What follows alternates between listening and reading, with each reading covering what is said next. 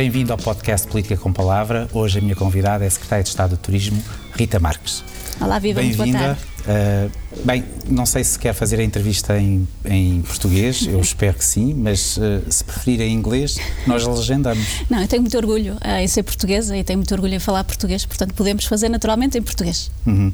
Qual é, enfim, nas últimas semanas sei que a sua, as suas, a quantidade de entrevistas que, que deu é, é, é, é muito grande.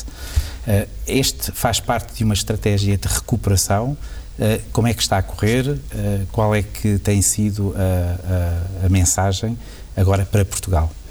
Olha, em boa verdade, nós nunca paramos de comunicar uh, e eu, enquanto tutelar da pasta do turismo, tenho naturalmente de comunicar, quer com o setor, internamente, mas também com todos os parceiros internacionais.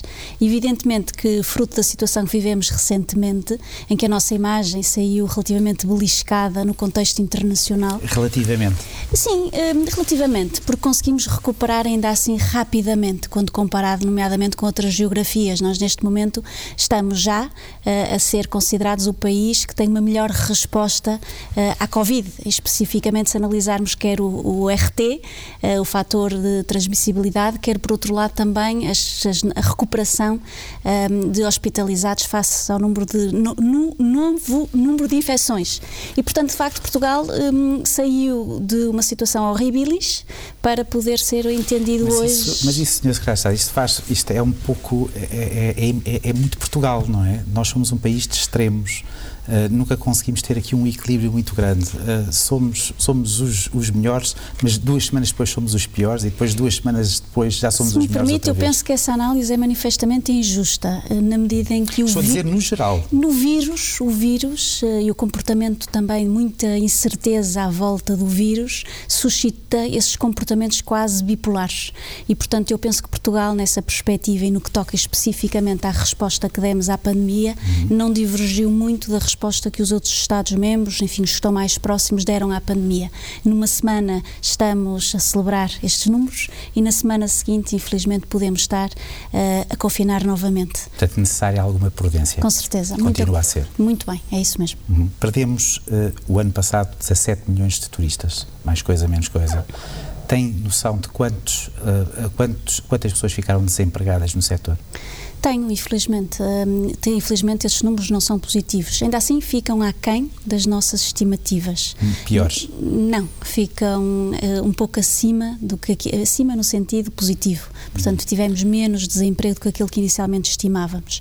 Nós, no setor de alojamento e restauração, tínhamos no ano 2019 cerca de 290 mil postos de trabalho e, de acordo com as novas as recentes estatísticas do INE, perdemos 8,9% uh, desse desses postos de trabalho, portanto estamos a falar cerca de 29 mil postos de trabalho, quando a economia no total perdeu 2%. Uh, ah, portanto, enfim, uh, temos uh, mais, estamos numa situação difícil, como dizia, fruto das, das circunstâncias em que vivemos. Apesar de o turismo ser uma área que tem, tem, enfim, muitos empregos transversais e que não são diretamente ligados àquilo que é o turismo. Por exemplo, penso na restauração, que está muito ligada àquilo que é o fluxo turístico, por é exemplo. É verdade. Nós, no total da cadeia de valor do turismo, estamos a falar de 450 mil postos de trabalho, incluindo naturalmente o alojamento, a restauração, as agências de viagem, a animação turística, os rentacars, a organização de eventos, enfim, são muitos os subsetores que constituem a cadeia de valor do turismo.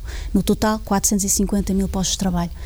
Um, o número que eu há um bocadinho referi, referia, ou centrava-se especificamente no alojamento e restauração, portanto, os 450 mil trabalhadores, 290 estão no alojamento e restauração, sendo certo, como eu dizia, estimamos, de acordo com as métricas do INE, ter perdido 29 mil postos uma, de trabalho. Uma crítica que se faz muitas vezes aos, aos governantes, aos políticos, é de que muita, muitas e muitas vezes se, uh, os números deixam, uh, enfim, fazem esquecer que os números têm rostos. Por trás são rostos, são pessoas e neste caso é muito sofrimento também. Pensa nisso no, no, no momento em que começa a trabalhar, uh, no, último, no, último ano e meio, quando começa a trabalhar nas suas manhãs, que há sofrimento implícito e explícito.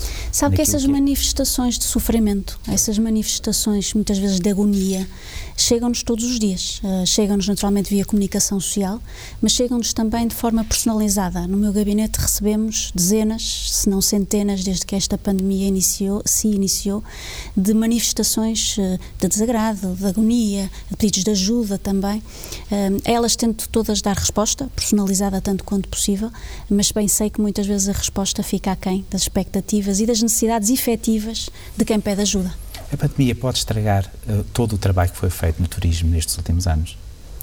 não estragará todo o trabalho, porque há muito desse trabalho que não é estragado via um vírus. Há muitos daqueles ativos que nos distinguiram e que fizeram que fôssemos reconhecidos o melhor destino turístico do mundo e que fôssemos inclusivamente considerados no último relatório um, uh, eh, no índice de competitividade de turismo nós fomos considerados o 12º país mais competitivo na área de turismo.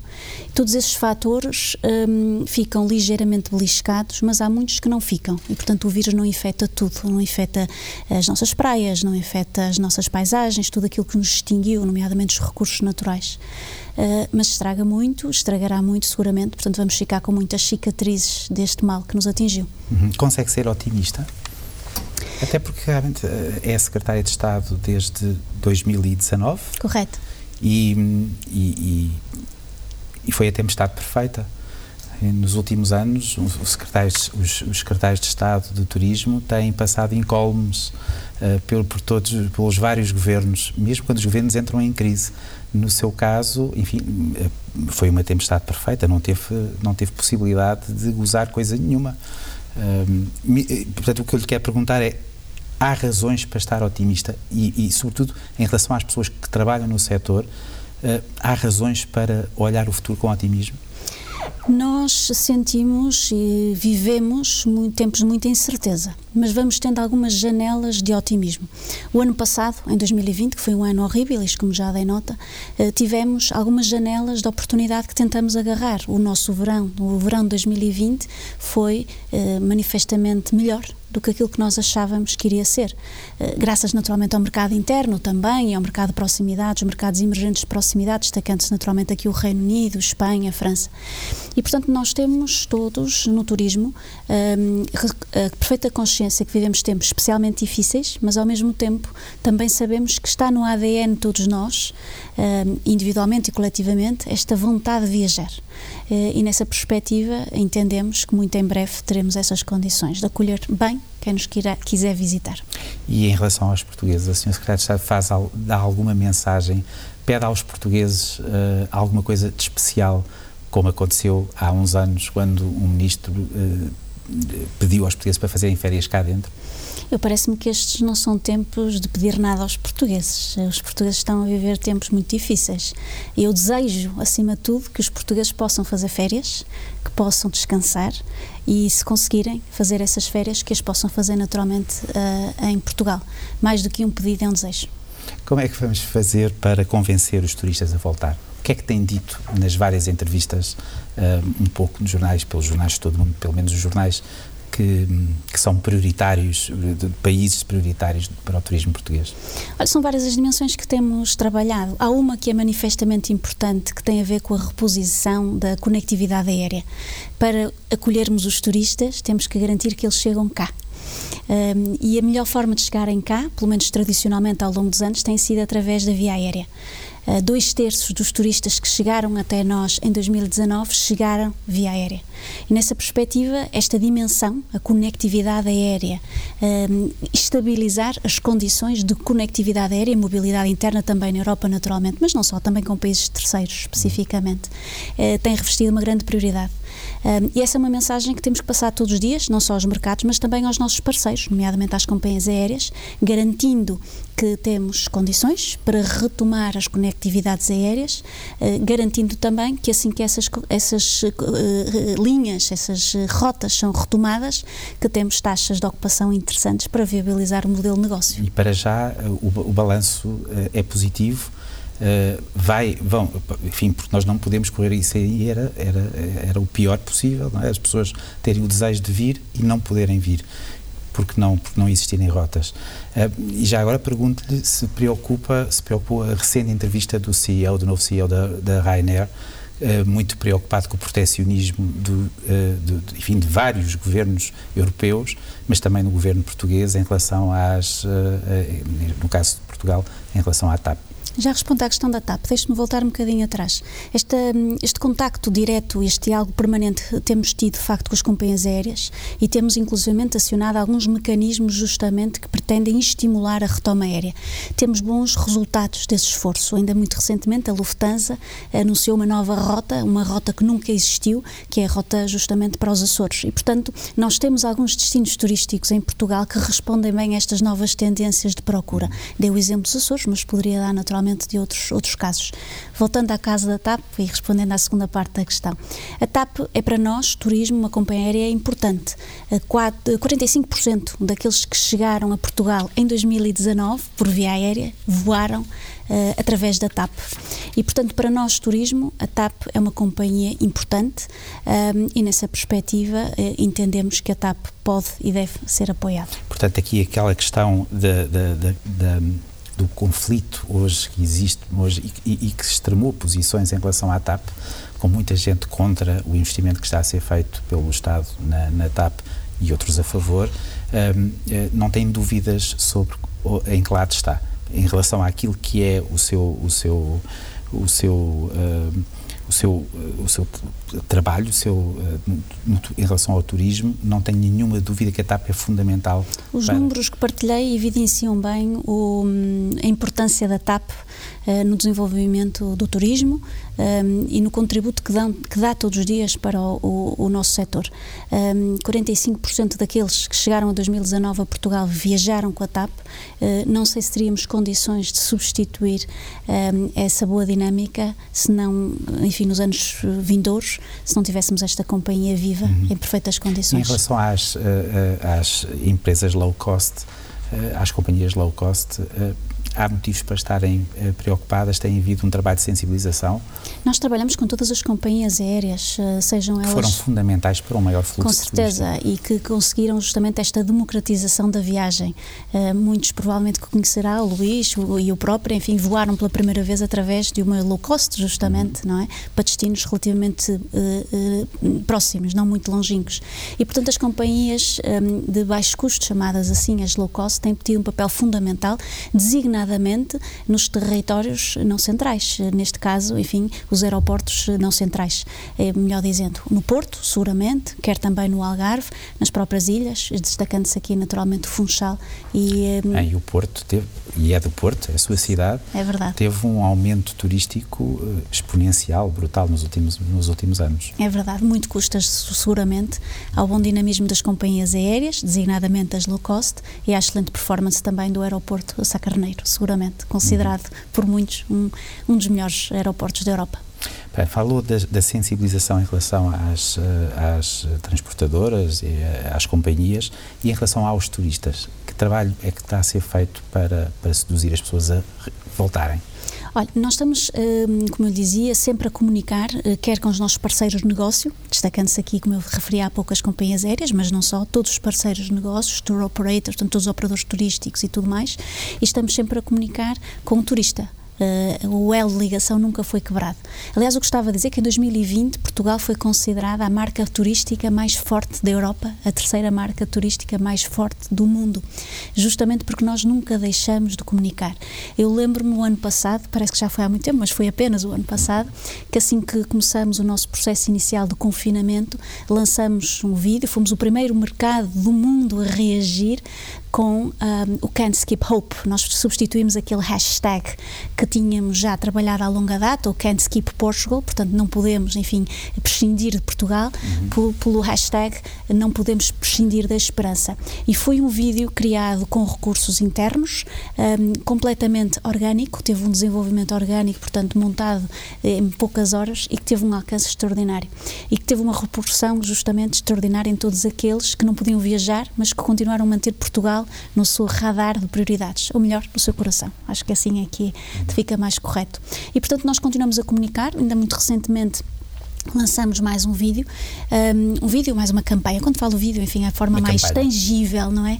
Porque de facto são muito, é, não se esgota naturalmente apenas uhum. uma mensagem uh, pura e dura. Há uma estratégia de uma, por trás de comunicação. E, e, lançamos, como dizia há pouco tempo, um desafio específico para determinados mercados, os mais próximos um, a nós, que são os mercados emissores mais importantes, um, em que instigamos todos esses mercados, destacando-se o Reino Unido, a Espanha, a Alemanha, a França, a trabalhar connosco connosco para um melhor turismo. Um, e, portanto, esta é neste momento a mensagem. Essas, esses quatro países são e continuam a ser os países com o maior fluxo turístico para Portugal. Onde é que acrescentaria talvez o Brasil? Um, nós temos, enfim, os mercados tradicionalmente mais importantes em nível de emissão de turistas são o Reino Unido, a Alemanha e a Espanha, dada a sua proximidade geográfica, naturalmente, mas também pelo facto de nós termos uma oferta turística que combina muito bem com uh, o, os desejos, enfim, com os motivos de viagem desses públicos. Um, evidentemente. São pessoas muito diferentes. É verdade, mas isto mostra bem a elasticidade também do produto turístico e da nossa oferta turística. Quem procura sol e praia terá seguramente um destino excelente em Portugal, mas também quem procura o recato da montanha, a tranquilidade da montanha, também encontra em Portugal uhum. paisagens idílicas muito um, distantes do litoral. E por isso nós temos essa flexibilidade um, de atacar vá lá por várias frentes estes vários desejos ou várias uh, matrizes de procura de viagem. Mas voltando hum, ao, ao tema que, que, me, que me referia, nós de facto temos vindo a trabalhar estes mercados intensamente, para além de outros que referiu, nomeadamente o, os Estados Unidos, o Canadá e o Brasil, que no total ainda representam valores relativamente especiantes, mas que têm vindo a crescer até 2019, 2020, enfim, não pode entrar para a equação, até 2019 de uma forma muito relevante, a dois dígitos. E, portanto, esperamos muito em breve continuar Recuperar, eh, justamente, voltar justamente. A esse crescimento. Muito bem, eh, falámos, eh, falámos dos turistas, falámos das, das operadoras, das companhias. Em relação a, ao, a Portugal e ao, e, ao, e ao negócio do turismo em Portugal, o que é que me pode dizer em relação àquilo que são os, os programas de apoio uh, ao, ao setor? Nós temos tido, desde o primeiro dia, uma grande prioridade. Uh, passa naturalmente pela manutenção dos postos de trabalho e pela preservação da capacidade produtiva das nossas empresas. Uh, quando isto tudo passar, nós só podemos continuar um, a assegurar a atividade turística se as empresas, os seus empresários, os seus trabalhadores cá estiverem. O, o setor do turismo é um setor de pessoas para pessoas uh, e, portanto, as primeiras podem existir, ou seja, aquelas que nos vêm procurar, mas se o segundo grupo não existir, aquelas que acolhem, nós provavelmente não podemos desempenhar um papel que tínhamos tido até então de motor da economia portuguesa. E nessa perspectiva temos tentado mobilizar o maior número de recursos para esta preservação dos postos de trabalho e para a capacidade de manutenção da capacidade produtiva das empresas. A vários níveis, são vários instrumentos, um, alguns geridos naturalmente mais diretamente pelo Ministério do Trabalho e, e, e especificamente no que toca ao layoff simplificado e ao mecanismo de apoio à retoma, mas depois temos outros instrumentos mais geridos pelo Ministério da Economia que visa, sobretudo, garantir que o fundo de maneio que a tesouraria das nossas empresas possa sobreviver durante estes tempos em que há uma autêntica, há uma ausência de faturação, praticamente, há uma ausência de faturação total em muitos casos. Muito bem. Vamos voltar ainda ao mercado, uh, porque, enfim, e, e antes de ocorre-me também, uh, lembro da, da polémica que não foi tão pouca quanto isso, a partir de determinada altura, tanto em Lisboa como no Porto, se queixava, em relação à Fernandina e ao Rui Moreira, uhum. de um excesso de turismo, não é? As pessoas estavam cansadas porque, uh, porque havia um excesso de turismo. Uh, o excesso de turismo uh, pode ser prejudicial também? Eu acho que um excesso de qualquer coisa é sempre prejudicial, seja de turismo ou de qualquer outro fenómeno. Um, temos que garantir que neste período de retoma, o turismo não é o turismo uh, fugaz e é aquele turismo que todos queremos, que é o sagaz, o audaz, aquele que constrói e que não destrói. Uhum. E, enfim, isso, mas também tem muito a ver com com uma, um, um fluxo que foi um fluxo uh, de crescimento muito rápido. É? De, de, um ano para o outro, uh, enfim, a, a, taxa de crescimento do turismo em Portugal como disse, cresceu de dois dígitos. Sim. Uh, em quase. determinados mercados, sim. E a partir de determinada altura, uh, provavelmente não, não tínhamos o antídoto para tentar uh, perceber o que é que estava mal e corrigir rapidamente o que, estava mal. Eu penso que todos tínhamos o diagnóstico feito e sabíamos aquilo que estava a acontecer. De facto, uhum. Portugal cresceu uh, de uma forma muito visível nos últimos anos, apesar de ter vindo já há alguns anos a tentar corrigir essa tendência. Eu queria dar nota que o turismo é um dos poucos setores de atividade em Portugal que tem uma estratégia gizada desde 2017. É uma estratégia clara que aponta três caminhos especificamente. Primeiro, turismo sim, mas todo o ano, justamente para combater este fenómeno da sazonalidade, uhum. e estávamos a evoluir muito favoravelmente nesse sentido, combatendo a sazonalidade.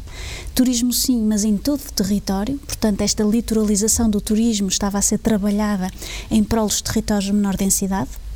E o turismo. O grande investimento que tem, que, que tem sido a, a tentativa de, de encontrar projetos e, e, investimentos para, por exemplo, o Alentejo. Corretíssimo. E o nosso, enfim, Qual é a percentagem? O Alentejo tinha uma percentagem uh, nós, nós, bastante razoável daquilo que é o investimento nós, uh, Deixe-me só dar conta de seguinte, nós temos uma linha no turismo de Portugal, gerida pelo Turismo de Portugal, que se chama Valorizar, que visa, sobretudo, corrigir esta maior litoralização do turismo. Até o momento nós temos cerca de 100 milhões de euros uh, apoiados, portanto 100 milhões de euros de investimento apoiado, financiamento direto, fundo perdido, que é substancialmente assegurado pelas receitas turísticas, para não se trata de fundos comunitários, e cerca de 30 a 35% estão no Alentejo. E, portanto, o Alentejo uh, responde bem justamente também a esta dimensão uh, que muitos de nós procuramos no turismo, que é a busca de maior liberdade, uh, não necessariamente junto à praia, muito pelo contrário.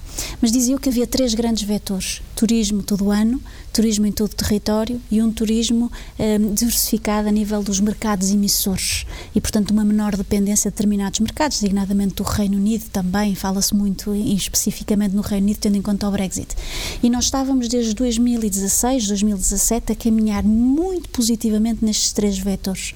Veio a pandemia, eh, não digo que tenha estragado tudo, estragou alguma coisa, como já vimos, deixou, deixará seguramente mas, algumas cicatrizes, mas, mas estamos confiantes. continuam a fazer sentido. Com certeza. Aliás, perguntam muitas vezes se a estratégia do turismo vai ser revisitada. E eu poderei sempre dizer, até enfim, porque a melhoria é contínua, sendo eu engenheira, acredito na melhoria contínua, que uh, não se trata tanto de revisitar ou alterar a estratégia, trata sim de melhorá-la sistematicamente, ainda que estes três pilares, como dizia, mantêm-se oportunos. Uhum. Falava do Reino, do Reino Unido, enfim, muitos uh, estarão preocupados uh, porque, porque com o Brexit algumas das regras do jogo se alteraram, ou bastantes regras do jogo se alteraram o que, que, que, nesta fase, nesta altura, o que é que pode dizer aqui ao setor em relação àquilo que é o, o turismo do Reino Unido? Enfim, há razões também aqui para estarmos preocupados eh, porque o Brexit vai desviar fluxos de turistas uh, uh, britânicos de, de, de Portugal ou não?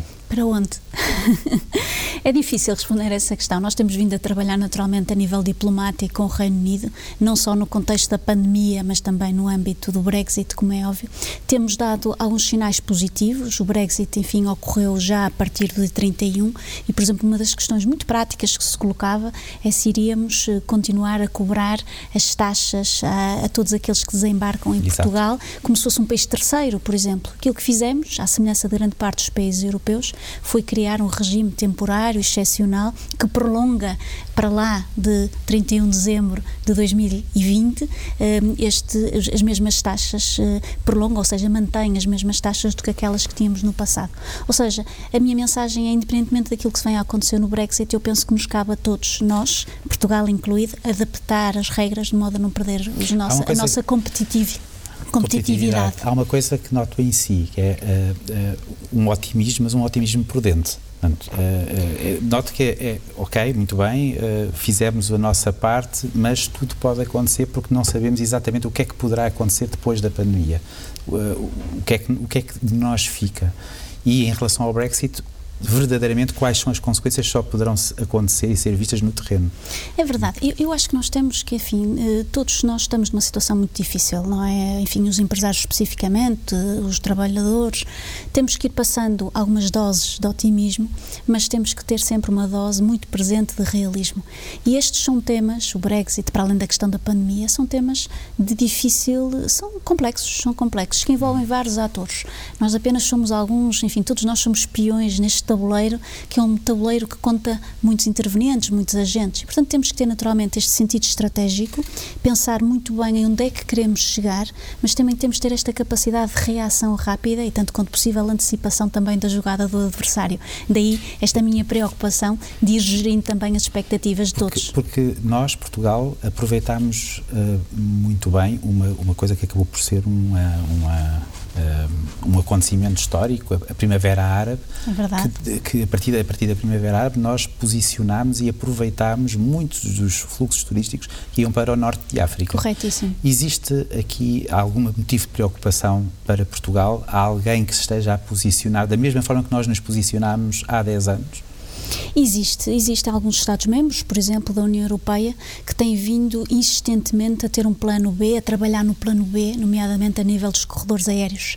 Uh, Portugal, enquanto um, neste momento assegurando a presidência do Conselho Europeu, tem lutado muito pela harmonização das regras de viagem na União Europeia, em detrimento dos corredores aéreos, privilegiando um ou outro Estado-membro e criando aqui canais privilegiados entre Estados-membros. da Áustria, da Grécia. Uh, justamente, não é? Temos vários sinais de alguns países a tentar estabelecer canais aéreos, corredores aéreos, eh, de alguma forma beliscando os princípios basilares eh, da União Europeia, que deviam garantir, à partida, mobilidade para todos, ehm, de uma forma ehm, sem restrições, ou enfim, com poucas restrições, e especialmente idênticos, as regras idênticas para todos. E aí Portugal ehm, não está, não está, eh, até porque tem naturalmente a presidência do Conselho Europeu, tem aqui uma responsabilidade de preservar estes bons princípios da União Europeia. Se eventualmente algum país conseguir vingar nesses planos B, eh, Portugal poderá naturalmente perder uh, o trem. Uhum, o comboio. Tem, mas uh, o trabalho tem sido feito, isso assegura.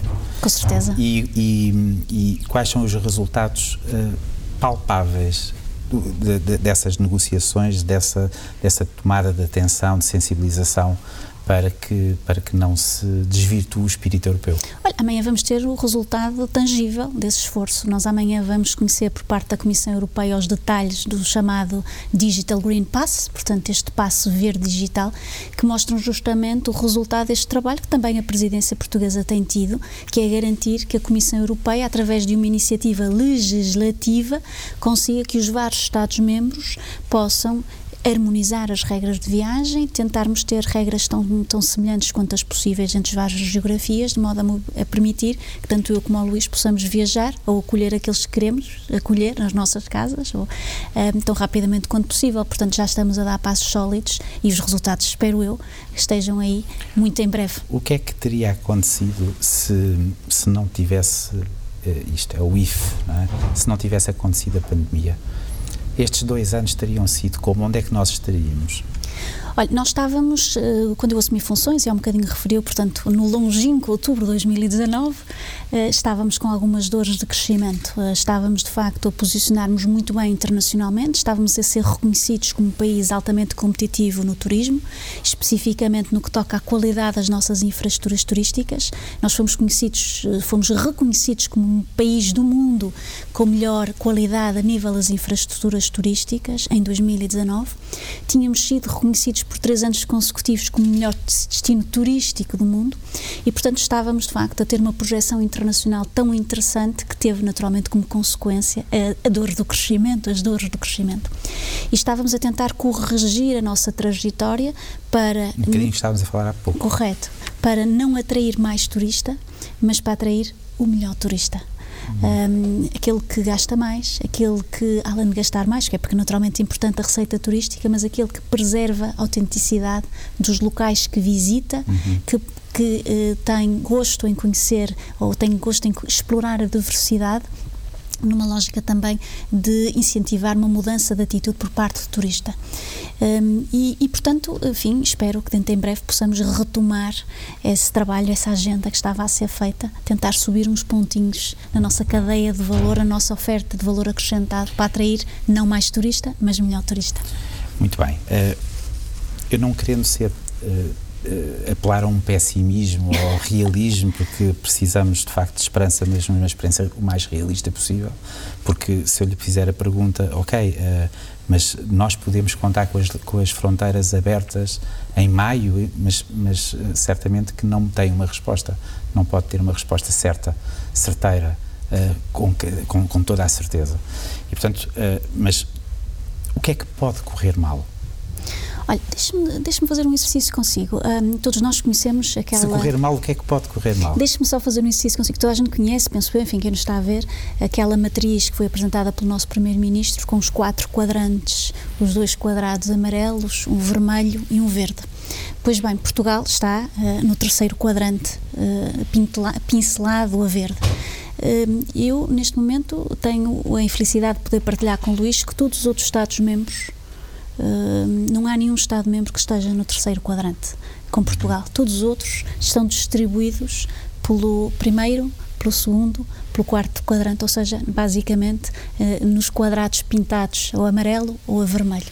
E isto é um sinal que alguma coisa pode correr mal. Pode querer dizer, por exemplo, que esses países não vão sair desses quadrados e se não puderem sair, provavelmente nós não vamos conseguir acolher um, os, os, os, turistas desses países, ou então que Portugal pode, de facto, navegar para outros quadrados. Em relação aqui ao e, turismo, portanto, temos nós precisamos uma... dos outros sempre. Com certeza. Precisamos que os outros certeza, fiquem bem também. Com certeza. Há aqui uma equação que precisa, há uma oferta e há uma procura. Nós bem podemos manter naturalmente os nossos postos de trabalho, garantir que a eh, capacidade produtiva das nossas empresas se mantém, estamos a trabalhar nesse desidrato, mas se ao fim de alguns meses não tivermos a tão desejada retoma, eh, será muito difícil continuar a compensar a ausência de faturação. E essa retoma só decorre se a situação epidemiológica nos outros países mais próximos, designadamente os mais próximos, ehm, a situação epidemiológica se mantiver estável ou evoluir de forma positiva um, e, e, se a nossa própria situação epidemiológica também se mantiver estável. E, portanto, há aqui um grau de incerteza que se prende com o vírus, com a resposta que todos. Enfim, e depende naturalmente do comportamento individual, meu, de Luís, também coletivo, para podermos preservar esta, esta nossa posição. Existe, eh, Sr. Secretário de Estado, eh, dá-me ideia que muitas vezes existe um preconceito em relação, uh, e não estou a falar das pessoas, em qualquer das pessoas que não, que não fazem parte do turismo, não fazem parte da classe política, mas mesmo dentro da classe política, um preconceito em relação ao turismo que é um preconceito um pouco estranho, tendo em conta o peso que o turismo tem no produto interno bruto.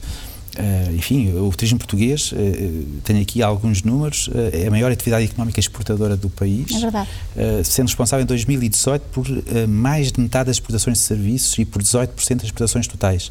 Portanto, não há um preconceito, de repente parece que estamos envergonhados por, por prestarmos bons serviços aos outros, por recebermos bem e por aproveitarmos aquilo que temos de natural. Olha, eu não. Isto faz algum sentido? Eu, eu, eu queria, acima de tudo, registar é que hum, os números que identificou e que partilhou connosco estão corretíssimos. Um, e nessa perspectiva, parece-me, uh, quiçá, perigoso desperdiçar as vantagens competitivas que Portugal tem no setor do turismo. Um, e ficaria muito preocupada se não fizéssemos tudo para cautelar que este setor de turismo possa sobreviver a esta pandemia e que o setor de turismo possa dar um contributo fundamental na retoma socioeconómica deste país. Um, e, portanto, enfim, mais do que combater os céticos, um, a mim compete-me puxar pelo setor e garantir que vamos dar o nosso contributo líquido para que isto ocorra tudo bem. Portanto, não temos que nos envergonhar de, de, de e eu não me envergonho dos 450 mil trabalhadores do setor, muito pelo contrário, só posso ter orgulho e estar grata todos os dias pelo trabalho extraordinário que desenvolvem e pela resistência e resiliência que apresentam. Não acha que a Secretaria de Estado do Turismo, tendo em conta o peso que o turismo tem, deveria ser um Ministério? Eu trabalho muito bem uh, no Ministério da Economia. Um, tenho o gosto de trabalhar todos os dias com o Sr. Ministro de Estado e da Economia, que entende o setor, que zela pelo setor que me ajuda todos os dias e ao ajudar-me a mim, ajudará seguramente todos aqueles que trabalham no setor e, portanto, o setor de turismo está muito bem entregue no Ministério da Economia, seguramente. Portanto, não, o melhor é não, não ter aqui confusões com o Ministro Pedro Cisa Vieira, não é? Uh, não, não se trata de uma questão de confusões. Somos, de facto, colegas de trabalho. Uh, tenho uma lealdade e, um, e, uma, e, uma, e uma relação muito próxima com o Sr. Ministro da Economia. Nestes tempos difíceis, como há de supor, isto é importante. Este espírito de equipa, este espírito de equipa é, de facto, importante. E, portanto, entendo que o setor está muito bem cuidado, muito bem um, um, nutrido pela equipa que tem no Ministério da Economia. Muito bem, aqui eh, na nossa fase final, isto o tempo passa, passa depressa, mas na nossa fase final algumas perguntas assim de resposta, de resposta mais rápida ou não, como, como, como achar. Um, Licenciou-se e fez o mestrado em, em Engenharia Eletrotécnica. É verdade. Um, e, enfim, que acaso é que a, é que a desviou para o turismo? Há algum acaso que a tenha Foi o, o, o, Sr. Ministro de Estado e da Economia que me dirigiu o convite. Um, mas alguma que... coisa tinha feito, eu sei o, o que é, mas, mas explique-nos o que é que tinha feito uh, uh, em relação ao setor para que o Ministro Pedro Cisa Verde disse: Ah, é, é isso uma boa secretária de Estado para o turismo? Olha, como disse muito bem, eu sou engenheira de, de, de, formação, muito bem resolvida, porque acho que as minhas competências, muitas delas foram muito bem trabalhadas na engenharia, uh, mas em, em um momento da minha vida virei um bocadinho para a gestão, como qualquer bom engenheiro. Os bons engenheiros perdem-se da engenharia, tipicamente, provavelmente foi esse o meu caso, um, e trabalhei numa capital de risco, uma capital de risco que tinha no seu portfólio várias empresas do setor do turismo, e nessa perspectiva o Sr. Ministro dirige-me um convite provavelmente reconhecendo o bom trabalho que lá desempenhei e quero acreditar que foi esse o caso. Engenharia Eletrotécnica é um curso que eu diria até deliciosamente nerd, não é? Não, porque é um, é um Conheço alguns. Sim, certamente, eu também, eu também. O que é que ele leva também, o que é que lhe passa pela cabeça para escolher e, e Engenharia Eletrotécnica? Olha, Engenharia Eletrotécnica de Computadores foi desde muito, muito cedo uma opção, uh, é a opção, curiosamente. Uh, eu sinto que sou uma pessoa muito assertiva, provavelmente discordará, mas enfim, depois de dir-me-á, uh, mas sou uma pessoa assertiva, muito focada, orientada à ação e qualquer destas características casa muito bem com engenharia de computação. Um, e portanto estou muito bem resolvida um, a esse nível e acho que hoje o facto de ter tido esta formação uh, tem, me dá ferramentas uh, incalculavelmente valiosas até para gerir a situação difícil que hoje atualmente vivemos. Pensa das cotas femininas e, e a importância das cotas femininas para a afirmação de uma, enfim, uma, do papel das mulheres na política um, e nas empresas também? É um São remédio, é verdade, é um, é um, remédio que, neste caso, enfim, a política um, teve que socorrer, que seria idealmente aquilo que não gostaríamos uh, de tomar, uh, mas acaba por ser aqui uma panaceia para um mal que nos atinge. Eu acho que, acima de tudo, quando estamos doentes, temos que cuidar dessa doença com o remédio, com a panaceia, mas temos que também perceber as causas da doença, do mal que nos atinge. nessa perspectiva, gostava muito daqui a uns anos poder dizer que não precisamos de cotas e, em particular, um, resultado também deste esforço coletivo, individual coletivo de todos. Tendo, sua, tendo em conta a sua capacidade de previsão e ser engenheira um, e muito bem, uh, enfim, e realizada e muito, uh, enfim, uh, quando é que se prevê uma cota para homens? Uh, há de chegar o dia, há de chegar o dia, há de chegar o dia. Um, é muito curioso essa, essa, essa, é muito curiosa essa pergunta porque uh, das duas uma, ou a cota feminina desaparece um, e estamos breve que isso aconteça, espero eu, ou então a cota masculina uh, aparecerá. Portanto, sim, de facto é verdade. Assume algum erro nestes últimos dois anos? Todos os dias, todos os dias. Diga-me. Olha, eu, eu, eu acho que nós todos os dias, enquanto governantes e responsáveis de uma pasta especialmente difícil nestes tempos que vivemos, pensamos que estamos a fazer tudo o que é possível.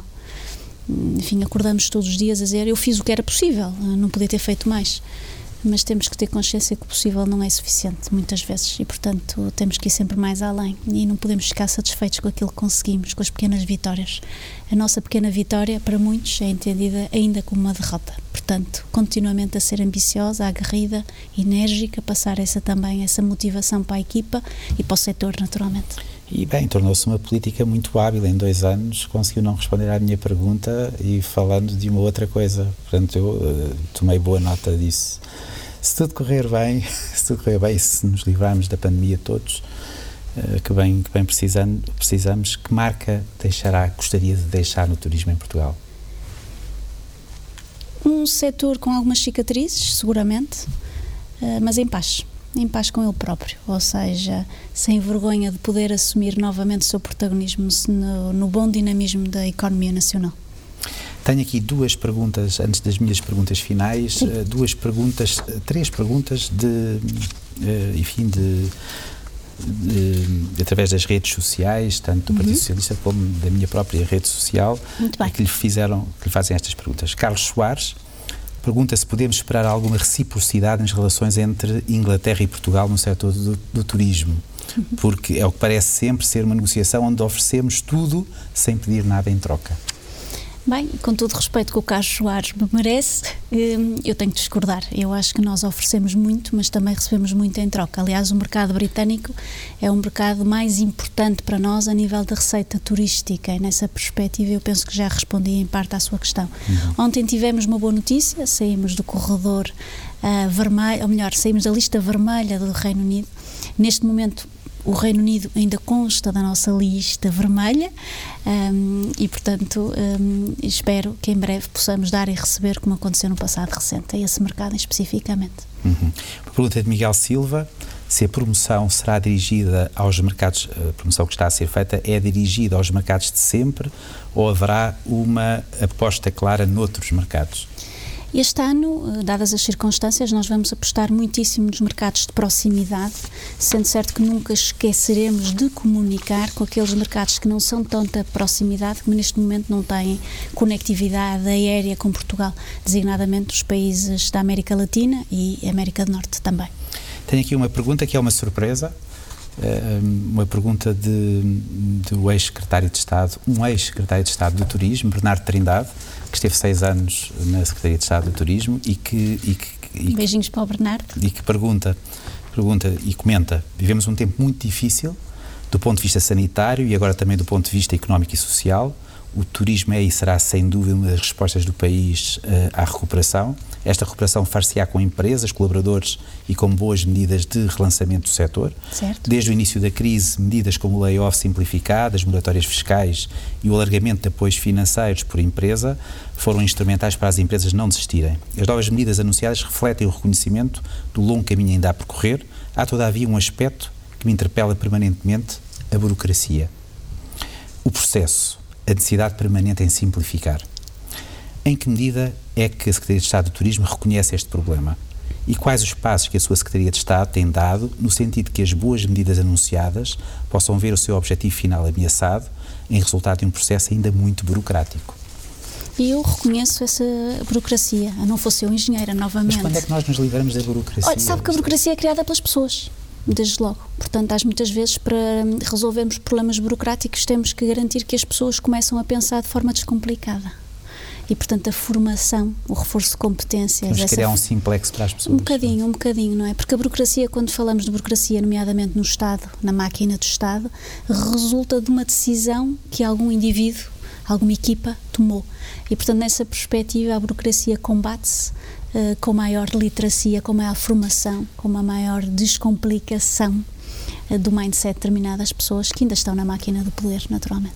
Mas eu suponho que, em relação à pergunta direta do, do, do Bernardo Trindade, não, é, não tem sido a sua prioridade das prioridades? Não, por acaso tem sido, de facto tem sido, tem sido, uh, porque nós temos que mobilizar, e como eu disse há pouco, mais recursos financeiros, naturalmente, mais recursos para acudir todos aqueles que vivem tempos especialmente difíceis, mas a velocidade em que esses recursos chegam é igualmente importante. Portanto, não se trata só da intensidade dos recursos, também se, também se trata, mas não só. Eh, se trata-se também, como dizia, da velocidade a que esses recursos chegam à própria, à própria economia real. Um, e temos que trabalhar uh, nessa dimensão, seguramente. Últimas perguntas, respostas rapidíssimas. É um desafio que quero tornar habitual nestas conversas. Posso dizer qualquer coisa e diz-me o que, vem, o que lhe vem à cabeça. A viagem da sua vida. São muitas, tenho tido a felicidade de viajar, hum, mas vou escolher naturalmente um, uma viagem no território nacional. Quando fiz 40 anos, viajei para os É- Açores. É política, lá está. Não, viajei para os Açores e foi uma viagem especial na medida em que fila com a, com a, a família alargada. Hum, e portanto foi uma viagem que me traz muito boas memórias e saudades. Família alargada é, que é, é- é toda a gente. É uma família alargada, para além daquela que habita na minha casa. Muito bem. Eh, não, bons tempos, não é? Bons É verdade, tempos, bons é verdade. tempos. Um romance. Um romance. hum, são vários. hum, já devorei muitos livros, hoje devoro mais dossiês, hum, mas escolhi qualquer um dessa de Queiroz. Um filme. Também são vários.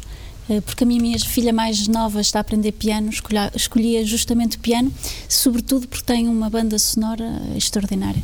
Piano Jane Campion. Eh, uma série. Temos várias séries, humorísticas também, mas escolheria provavelmente This Is Us. Muito bem. Eh, uma canção. Também temos várias, hum, aí provavelmente poderia escolher uma portuguesa, mas não vou fazer. Uh, gosto de correr ao som da minha juventude, Joy Division ou The Cure. Muito bem. O socialista que mais a influenciou. Hum, há um que especialmente uh, me deixa hum, intrigada e orgulhosa. António Guterres, uh, um engenheiro, que tem uma capacidade de ligação ao mundo e uma, uma capacidade de, de entender o lado social do problema que muito poucos engenheiros conseguem fazer. O político não socialista que mais admira. O nosso Presidente da República tem sabido desconstruir este conceito que todos nós entendemos de político, distante, altivo, ausente. Nessa perspectiva, eu acho que nós todos políticos temos muito que aprender com ele. Portanto, também o lado de, de proximidade. Com certeza. De, sem de perder empatia, empatia, de proximidade. Sem, sem perder aquilo que é a sua. eh, sem perder o que é institucional. E de corretíssimo. respeito. Muito bem. Eh, já agora, um jovem ou uma jovem socialista que ninguém conheça, que a opinião pública não conheça e que a tenha impressionado de alguma maneira. Tenho alguns lá em casa. Ninguém conhece, seguramente. Vamos ver, vamos ver o que é que. São, são muito pequeninos, mas interessam-se especialmente política, pela política, qualquer que seja o quadrante. Um, e, portanto, todos os jovens uh, que se interessam pela política porque se interessam pela sociedade, querem dar um contributo melhor, que podem fazer a diferença amanhã. Portanto, vamos ver Quantos o que anos é que têm os seus filhos? é. 6, 10 e 12. Ok. Eh, duas questões para acabar. A primeira, eh, se lhe pedir uma história, uma história particularmente bizarra, um, um fecheiro secreto desta sua passagem pelo, pelo, pelo, pelo poder, eh, o que é que lhe vem à cabeça? Olha, Há uma coisa que nunca tenha contado. Sim, hum, vou dar nota que eu tenho uma gêmea que é muito idêntica a mim e, e que de facto provavelmente muitos poucos saberão que a secretária de Estado tem uma secretária de Estado sombra e com ela fala todos os dias. Hum, e há muita gente que nos encontra na rua e que vai cumprimentando-me a mim ou ela, pensando provavelmente que é uma ou outra eh, e que não percebe que é, que é irmã. E, portanto, não deixa de ser uma história caricata e que provavelmente pode continuar a acontecer com, com alguma regularidade. E ela reporta-lhe, Eh, com certeza. Reporta-me eh, a descrição fisiono... eh, enfim, a descrição tanto quanto possível, mas normalmente não, não entrega. eh, e não, portanto nunca diz que não é a secretária de Estado. é sempre muito simpática e vai sorrindo.